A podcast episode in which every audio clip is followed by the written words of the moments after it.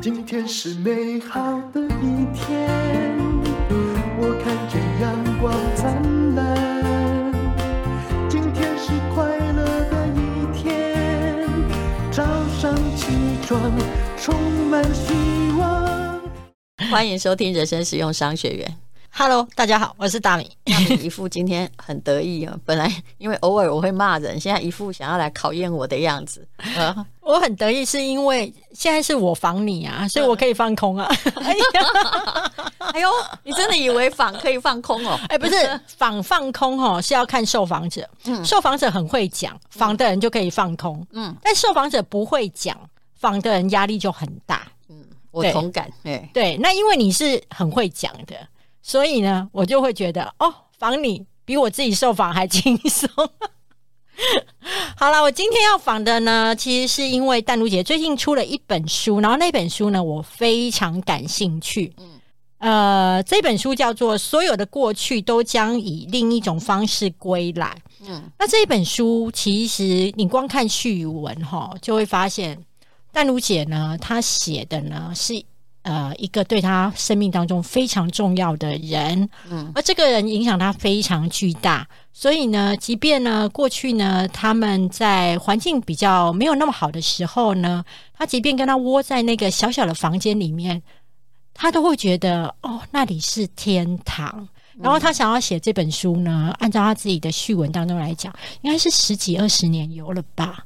好，那这本书到底在讲什么呢？为什么有这么浪漫的名字，叫“所有的过去都将以另一种方式归来”？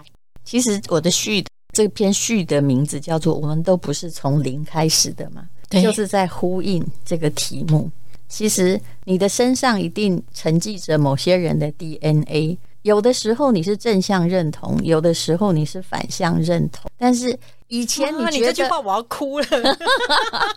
以前你觉得你不能接受的事情，或者是以前你觉得你可能被害的事情，有一天很可能回到你身上，你变成那个加害者，你重新面对这个问题，这个事情再度考验你一次，你以前逃过的种种历练。当你活到我这个年纪的时候，就会发现了，其实过去没有那么的简单，他会回来考验你，让你重新面对一次难题。没有真正的东西是被你逃过的，所以我后来哦，当遇到了很多事情的时候，其实我这种 A 型性格是逃避型的哦，有遇到什么问题，我赶快就逃走、溜走。没有看到就算了，可是我后来会站在原地看着那个洪水，说：“来来来，你来！”是因为我知道，我如果逃走了以后，他会再来一次，他一定会再来一次，你相信吗？我相信啊，所以没有东西逃得走。嗯，你凝视那一个洪水，是因为你希望把这个洪水这一次就解决掉，然后它不会再来了。就算没有解决掉，未来他会再来的话，你也训练了某种能力，叫做你来。你来，我我一直觉得能力哈，它是在挫折当中跟困顿当中培养出来的，在很舒服的环境当中培养了出来的能力哦，其实它是一个缓慢的前进。但是如果你是在挫折跟困顿跟不如意的时候，那个是突然爆发性的成长。嗯，好，那是谁让你有这么大的感触呢？其实整本哈刚开始写的是我的祖母啊，但是后来啊种种涉及我的童年回忆。我小时候就是，我有时候在想，我看到我自己的小孩，他是如此温和善良，然后也没啥脾气。其实你要不要相信，我小时候是那种的。我，我完全看不出来，我就知道我是个小甜甜。我告诉你，可是经过了多少历练啊，多少历练，你走到现在。不然你觉得一刚开始打算要当文青、看文艺小说出来的女生，到底有什么面对社会的能力？其实是没有的。但是因为我也没有背景，但是我的家世不算太差，因为我爸妈是老师。可是这两个老师其实也有一笔就是经济上的糊涂账。我的精明哈是被他们造就，也可以说被他害的。嗯、因为我刚出社会的第一个月，我就发现我家的房子被抵押了。为什么？我在书里面有写，这个就是他们两个。不善处理就是感情与债务的关系，所以我家所有的钱都是借出去的，所以真的，我领到薪水的第一个月，就有亲戚来跟我说：“你应该要负担家庭的责任了。本来都是你妈在供养我的，现在换你的，哈啊，每个月请给我十万。”我心里想说：“这逼良为娼吗？”我有时候想到西安娜，她可能本钱不错，还可以去林森北路，但是因为我没办法呀。哎、欸，那时候你几岁啊？你的第一份薪水二十出头吧，大概是二十三岁左右。但是你要知道，其实读书哈帮我很多忙。我无论如何还是法律系的，而且你知道，所以他跟我讲一个不合理要求的时候，我一定会去追根究底，去发现这一切的原因。哎、欸，你没听我讲过？嗯，其实我讲过了好几次，但是因为对方还活着，我孤影其名这样子而已。嗯然后后来发现说，哇哦，这看似和平的家族，怎么一笔糊涂账这么深呢、我家被抵押了。嗯，我爸爸唯一就是他奋斗了很多年，在台北买的房子上面的抵押贷款，钱不是他借的，但是是亲戚拿去花的。嗯，然后事实上，我后来在研究的结果是。他告诉我说，每个月给他十万块，不然我的房子就会被抵押。诶，他拿我家房子抵押来威胁我，但他应该去考虑一下哦。我只是不发威，看起来很温和善良，但我是台大法律系毕业的，我一定会去查嘛，对不对？我不是，我不是哈，就是就是不要把我当真咖来的。后来我去查，嗯，其实因为你要回到那个时序上，三十多年前，其实那个房子还的贷款。其实只剩总共十万，他要每个月跟我拿十万。哦天哪！你知道我一定会去查贷款吗？后来我就自己把我的积蓄，把那个我家的贷款还掉，把那个权状涂销。那这是不是很可怕？权状在别人那里，嗯，但是那时候他已经没办法，只要我们家里没有人允许，他没有办法再拿我的权状去跟银行再转贷。然后我就把我爸跟我妈直接。应该是你知道，从小就学会骂人那一刻很厉害。我就把那个信丢给我妈，说：“这谁做的？谁把我们家拿着房去抵押？”你知道我妈说什么吗？我妈现在去世了，我才敢说，但这都是事实。我妈说：“啊，他还去跟你讨钱哦？这么多年，他拿房子去抵押，他说他生意失败拿去抵押，可是贷款都是我在还的，所以也就是说，钱他拿去用，贷款我妈在还。”当剩下十万块的时候，他想还想利用这个我家房子要抵押来把我当无知村妇来骗我一笔，叫我开始供养他。嗯，这是亲人呢、嗯，我我会觉得就是你知道，你从像小熊一样。天真无邪，然后对世界充满了好奇，然后想要热爱文学作品。对，到 到从林黛玉到王熙凤不是没有理由。那你觉得最大的关键，黛玉会变成王熙凤最大的关键是哪几件事情？好多事，有的我现在还不能，还必须坚不吐实。嗯嗯，对，就是只要相关人物哈，这个 还在。其实，在这个社会上，哈，你会不断的被骗的。虽然这个不是所有的过去都将以另外一种方式归来的主题，因为我写的是我祖母，对，她是一个很温和善良的。我把这篇比较日式是，但是还好，她提供我小时候所有爱的来源，这一点我非常感激。但是也因为她没有办法抵抗，她只是好好活着，她婚姻不幸福啊。没关系，反正我祖父也去世了，我可以这么说，真的不太幸福。所以我从小，你看我晚婚或什么，我其实对家庭是有质疑的，因为我就觉得你们好像维护了一个看起来还不错的家庭。我祖父还每一年去为他妈妈申请模范母亲，好，为他太太申请模范母亲，因为他要那个光荣。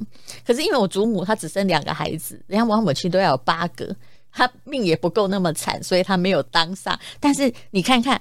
我祖父他其实非常小气，然后没有好好养这个妻女，甚至我爸爸蛮会读书。他在美国考上公费留学的时候，我爸我祖父是这千真万确，就是寄一封信跟他说：“你现在为什么不寄美金回来？”其实那时候是我妈拿他小学教员在养家，可是我的祖父真的很小气，可是他每天都要的那个 owner 要那个荣耀。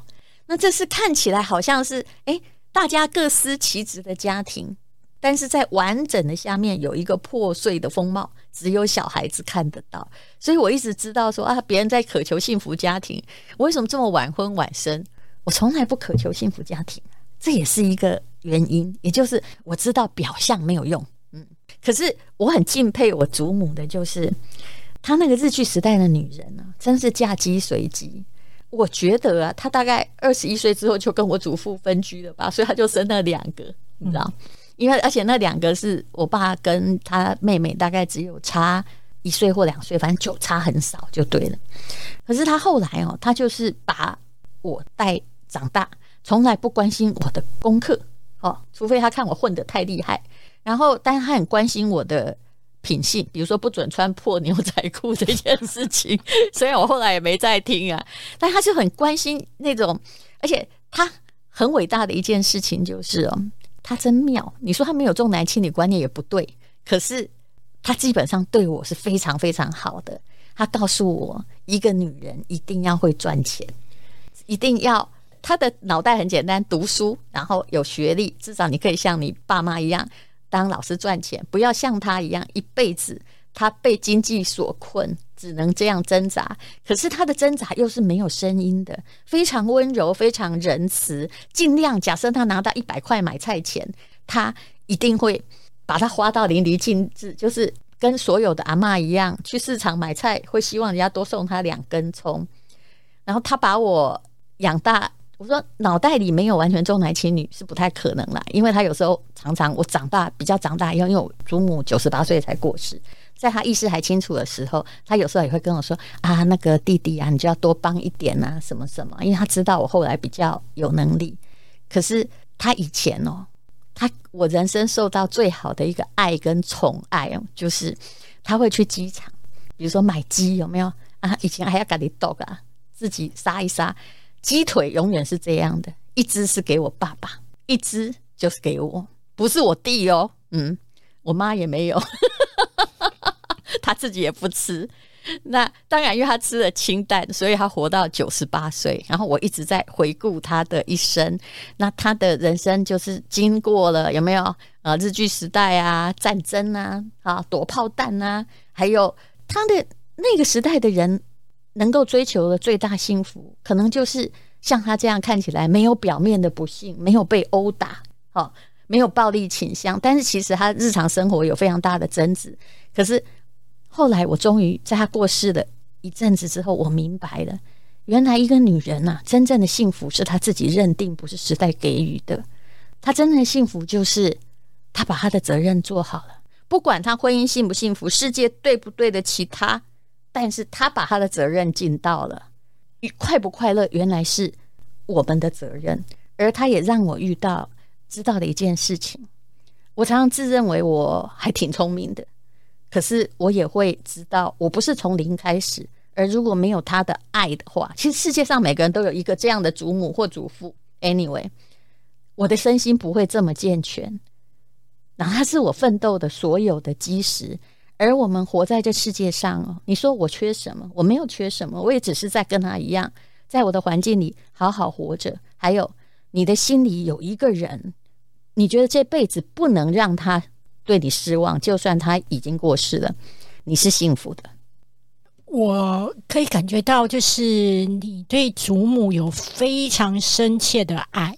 其实是在有一天我跟你录音的时候，你提到他过世的时候，哦、嗯，我有点难过。嗯、对，因为我没有让他好好的，你没有，你觉得你没有让他可以舒服一点的过世。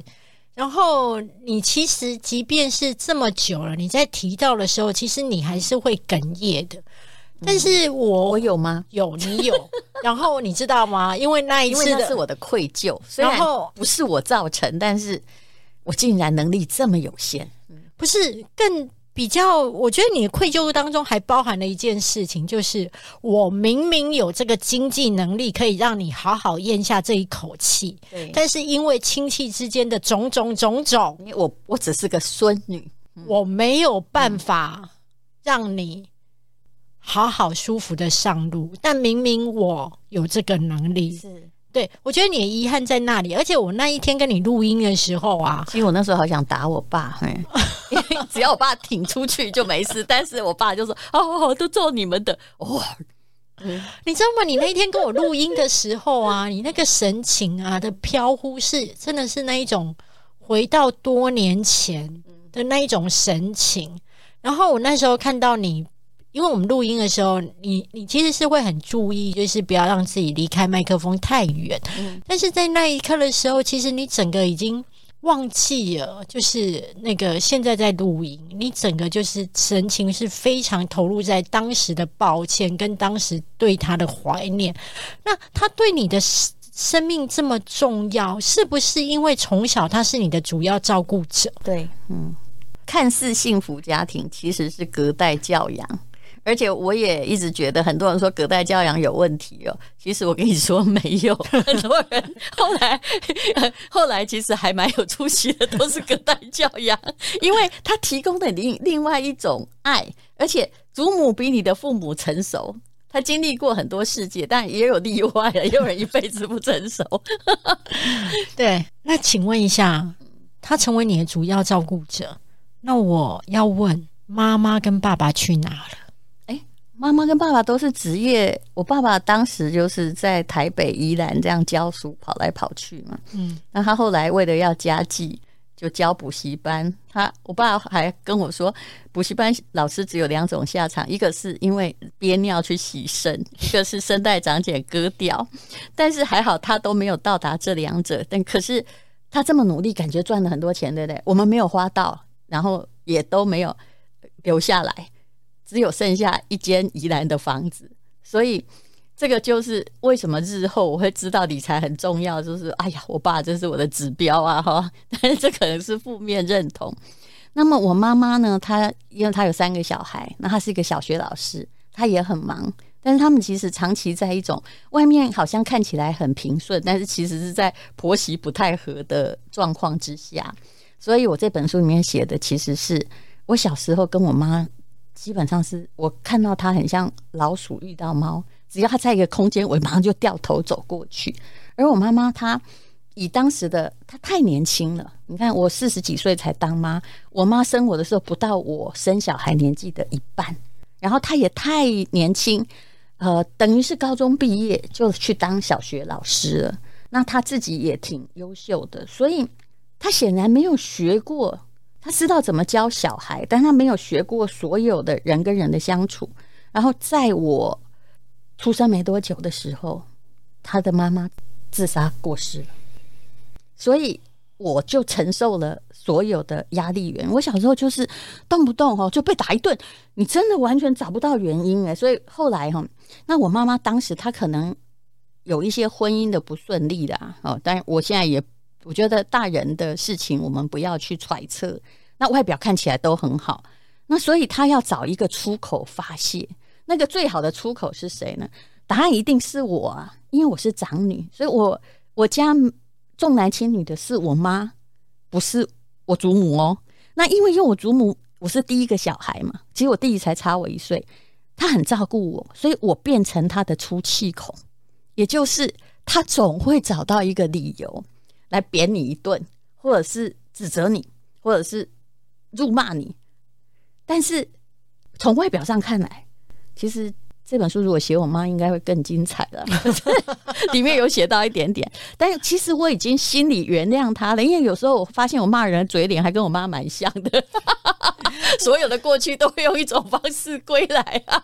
我觉得你妈妈会不会有一种很矛盾的心情？就是你是她女儿，但她可以明显的感觉到你跟祖母比较好。但是我妈她做到一件事，也就是说，我从不记得，除了拍照之外，她曾经把我抱在怀里过。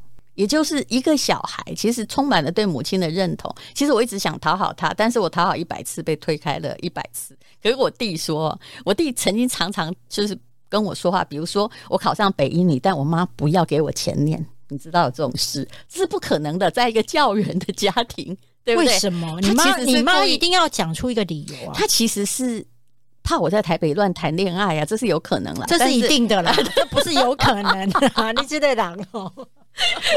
让我人家我谈恋爱也还是可以把书读好啊。但是他就是有觉得他管不到你的，但他一定，我觉得他不是本真心的，可是他会他会说出这样的话，然后他想要这样做，看你能不能跪地求饶。这又扯到一个最大问题，你看我的脸，虽然我看起来小时候很温顺。我是个跪地求饶的人吗？我真不是。我跟你讲，我就是那种哈，那古代一定要当烈士的。我从小很倔强，我就觉得说，反正其实我爸跟我妈分别为了读书，跟我就是要断绝我的经济来往。我想的都是我有办法赚钱。你看看，那时候我十四岁诶，然后是我弟弟去跟我弟，真的也是 为什么我们后来两个长大感情越来越好？因为我们是难兄难弟，我们两个合作处理过非常多的事情。甚至变成我们家的办丧礼专业户，因为只要我们家出大事，就是我跟我弟，我们两个从我我 我跟你讲，我们两个大概是从我大概不到三十，然后小我一一岁半左右，我们两个就说，我弟，你现在看到他，他很好笑，他说啊，谁家要出事啊，没问题啊，这个我很擅长。结果谈的是办葬礼，所以我爸我妈他们是等于是在教育界。可是相对上，哈，他们在现实生活上是无能的。那一无能就会找错人，比如说会找什么呃，把你家抵押的人来帮忙办丧事啊，什么 就又被敲诈很多。所以后来只要有事情，我跟我弟两个人就二十几岁哦，我们两个就跳出去，所以一路哈就是。我跟我弟就只有一个协议，叫做其实你看我都没写在里面，因为我不是想要抖家族史，我要谈的是每一个人都有这样一个祖母，或者是每一个人的人生都是一部小说。我们两个人的跳出去，然后慢慢训练了某种心理的坚强，这是很重要的，简直是哈，我们俩很像科学小飞侠，就一定很多时候。他我们俩个性不同，但是在必要解决灾难哈的时候，一定会合体。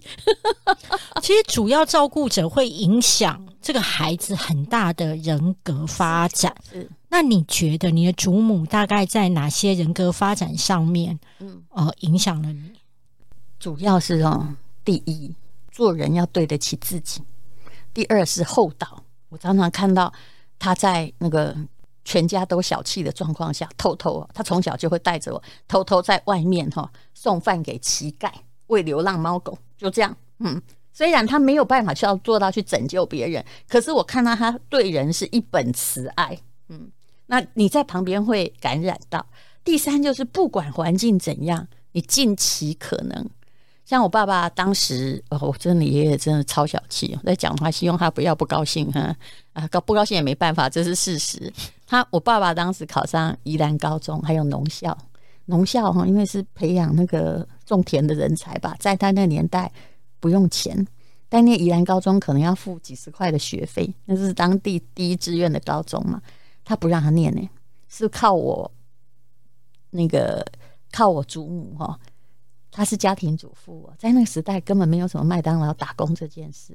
他很会做裁缝，他就去那个市场里的裁缝店去接 case。然后，因为他说我爷爷，我知道他们感情不好了，虽然外表看起来一直到送终都很好，要一块给五毛，所以他就是这样，然后让自己的儿子。然后鼓励他念书。那我爸爸呢，就考上师大英语系嘛。我那时候他真的，你看这都一定是宜兰县冠军的啦。对。但我爸数学真的零分呢，还好我妈妈其实数学是挺好的。他就是考上那个师大英语系。我阿妈还好，她只比我爸爸大不到二十岁。她是从台北车站走路走路，因为为了省公车钱，走到了师范大学，然后去看儿子，给他一个便当，然后再坐。车当时宜兰那个慢车可能要晃三个半小时吧，就这样回家。他们是这样刻苦来的，但是我阿嬷没有抱怨，而且跟你一样，他到过世前都还很节省。他后来所有钱都我给他的啦，大概在我二十岁以后，真的我是一个主要的，因为你没有在他旁边，你要奋斗你的，然后所有的钱是我包给他。你知道我看到的他的花费最多是什么吗？什么？就他还能动的时候，他八十五岁才慢慢的，因为小中风，慢慢不能动。天油香哦，天香油钱，他那么小，那么节俭呢，要跟冲的那样的人呢，他的那个天油香哦，一一一天都是一两万块，当然他用的是我的钱。还有我祖母，她有一个日剧时代女人的特点，就是说不管怎样，不要口出恶言，就是你在不管有多不幸，外面端出来的呢，他没有假装他很幸福，但是他一脉平稳啊。他讨厌那种女人叫大声尾后，就是哦，这句话在我脑袋里很深。无论如何，你不要失态。过度的失态，但是我不是做的真的很好。还有呢，就出去得体就好，不管你到哪里，有没有很得体？还有不讲人闲话。其实这他的这些品性非常的奇妙，也就是跟邻居的那些阿桑都不一样。这是我小时候的教育来源。为什么？因为他现在算起来虽然一百多岁了，在他那个年代，他是刚好有机会。念书的女人，所以她日文、中文都会。虽然还是当时就是当时能够念小学的女人，真的很少了。你的爸爸，其实我觉得也影响你非常深刻。尤其你刚刚讲到，就是说爸爸其实是赚多，但是不善理财。对。那我觉得，如果爸爸不善，应该是说父母有人不善理财，他会有两种情况。嗯，第一个。小孩会觉得很早就意识到钱的重要，嗯、但是呢，他会有两边发展，一个就是会觉得啊，我的五音跨音，就是对钱，也就是会觉得无所谓；嗯、另外一种是感受到钱的重要，所以我一定要好好赚钱，拼命把那个钱留住，让钱成为我的安全感。我觉得你是不是有这样？就是说，钱对你而言，我在中间。你在中间，你你没有觉得我有的时候又不太爱钱，对不对？你在乎 kimochi，对，所以我在中间。你会，我是一个有现实意识，嗯、就是只要我够活哈，有些事我是不做的，我不会去。当然，后来念商学院之后哈，小利我通常不太爱赚。我觉得你花那么多机会成本去换那一点点，或者是跟难搞的人哈要谈生意，我不搞，就是我直接断掉，我会比较快。可是我的确是比一般人有现实意识。我自己因为我十四岁就出来了嘛，生活费我妈就给我那一点。哎，你到最后几天怎么办啊？又要付房租，又要吃东西。就当你是第一个月开始，后面有三天吃吐司的时候，OK，你就知道要留足够的现金流很重要。所以我又不是一般的文青，嗯、你知道吗？因为我很早脱离家庭，文青连穷。都是美感，就是你说最后三天吃，我我可以体会哦，吃吐司那种感觉，就吃吐司坐在顶楼看着夕阳，火红的夕阳掉下来，觉得自己好幸福。喝开水也像琼浆玉液。哎，我跟你讲，你不要以为我没用过这个，这我也会哦。但是我后来发现，第二个月还是不要这样比较好啊，因为第二个月就一切就不一样，因为第一次发生，第一次很开心，很美好，对。对，对那因为你这本书其实最主要谈到是，你也是站在过去的那些人给的资源、给的个性，然后造就了你现在嘛。那妈妈，你其实有一些呃，对她的行为是不以为然的。可是你有没有觉得，即便是那些不以为然，他可能都在某种程度上正面或反面影响了你？我大部分是反面认同啊，但是我妈妈她在工作上 其实是个认真的老师，她有她的好处，可是她的情绪太难捉摸。我后来觉得说，一个小孩如果被打很甘愿，就是如果你一刚开始假设在体罚时代，你跟他说少一分打一下，那他就觉得我们之前说好了。因为我妈不是，她只要跟我爸有一点不高兴，或者中午不高兴。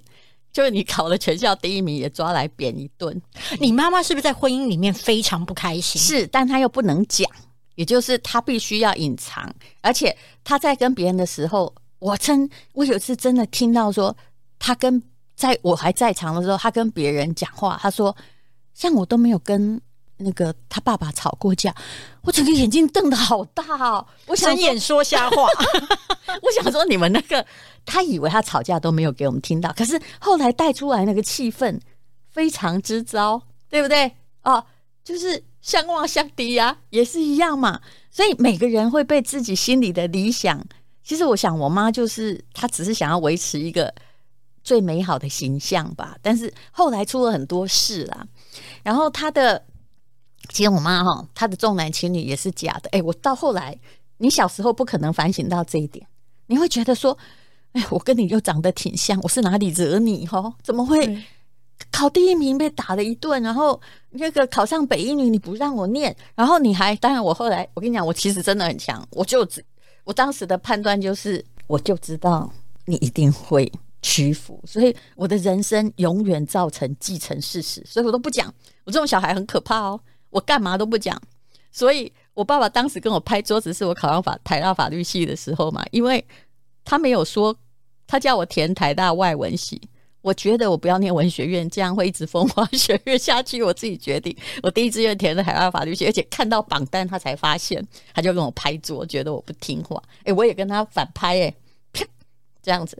哎，我爸好好笑，我爸还过了二十年，他竟然还可以跟我说：“淡如啊，当时还是我对，对吧？你看，你又回去念中文研究所，你现在还在念历史博士班哦，那个是博士班之前的事。”你知道我怎么那个吗？看谁比较强，我就看着我爸说：“我还是觉得我念台大法律是对的，虽然我不干这行，但是精神长存。你看现在谁那么好糊弄我？不像你，房子都被拿去抵押。哎，我觉得其实你家人影响你的这些部分，其实在你身上我都有感受到。哎，就是。即便你的妈妈跟你祖母这么不同，但是他们都有一个特点，就是在该把那个场面用圆满的时候，对对对嗯、一定要把那个场面用圆满。什么话回家说，嗯，就是要至少不是家丑不可外扬嘛，嗯。然后我觉得你自己让我感受到了一件事情，所以你的文艺美少女当中，其实会混杂了很大很大的刚强。那个刚强，比方说你早期刚知道表面与里面是怎么一回事，你不怕跟人家吵架，然后你我不太吵架，对。可是你早 你早期的时候，面对别人指责你的文学作品，嗯，只有。呃，不够程度，嗯，然后凭什么畅销？嗯，其实你不是那一种哦。谢谢各位，就是大教授们的指教，我，我不够好，我还我，我现在可能会，现在以前不会。你是直接就杠上了？没有，我只是说你，you see，哼，我也到，哎，你也到，我也多，是这个。不管我怎么样武装。就是装饰我的语言是这个意思啦。嗯，如果呃，在这本书，我相信啊，哈，所有的过去都将以另一种方式归来。我觉得大家可以去找到一些脉络，去可以了解到吴淡如的前半生是怎么样，来自怎样的家庭背景，然后后来影响到他的人格发展。那我觉得最后，我也想要问你说，嗯，你自己回首这一切。你的心境是什么？比如说，你是会觉得我很感谢所有所有的过去，还是你会觉得是哪些事情造就此刻你的坚强跟坚韧？其实我后来发现，我本来以为，我曾经以为我怎么这么倒霉啊？可是后来觉得我很幸福啊！原来对，就是这些历史，慢慢的把你搓成现在这个样子，甚且它还不够曲折。如果够曲折的话，嗯，比如说，如果我是个呃流亡公主，那就可能更厉害啦，对不对？而且我后来发现，就是说，其实我要讲讲的不是我的家族史，而是很多人必须要跟过去，就算不能妥协、不能和谈，也要面对。我只是一个家庭裂缝下的，就是说，就算我有悲苦的童年，我那时候其实一直想要逃家。但是我又是个乖巧的小孩，在内心里又逃不了，你知道，又没状况遭到你，一定要逃，不能活。但所以十四岁时，我才用考试这样逃出来。可是我要知道的是，其实我们的长辈可能都不成熟，他不是故意用那个方法对待你的。包括我妈，那后来当然，他后来这个生病还有过世的过程中，我和我弟弟两个人也尽其可能把他。让他舒服的过，让他做得很好，这就是我们的责任。不管过去别人是怎么样对待你的，你可以好好负责你的成长，你不可以把你的任何东西，其实你是你活来这世界，就算还债也好了，你是必须要弥补你的欠缺，而不是去把你的欠缺挖洞。这是我所做的，就正面的一件事情。所以所有的过去。都将以另一种方式归来哦。其实它还是一个正面心理学。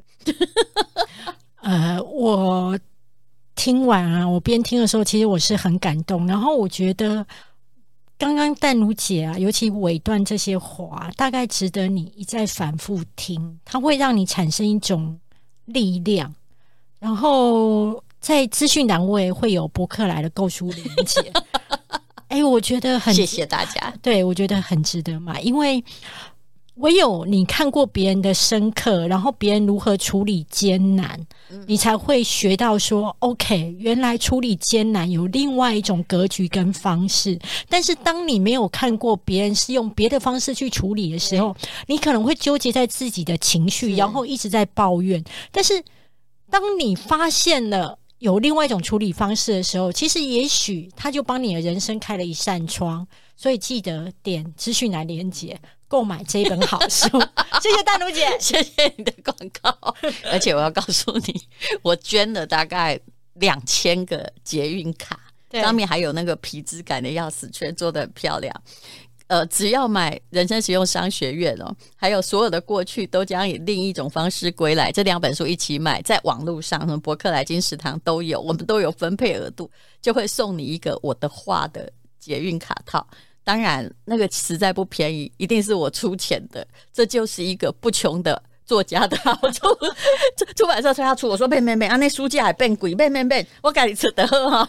对，两本两本免运，好不好？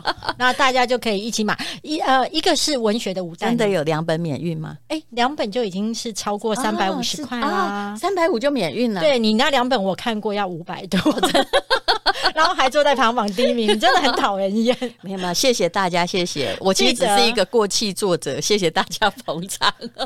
记得在这两本书当中，你可以看到商业的吴淡如，然后也可以看到文学的吴淡如。想要学文笔，就看这一本。所有的过去都将以另一种方式。想要好好理财，现在是最好时机。嗯，真的，请看人生实用商学院。富有是一种选择。还有，我一定要告诉你，没有一块钱是我爸我妈给我的。上大学以后，没有一块钱，所以。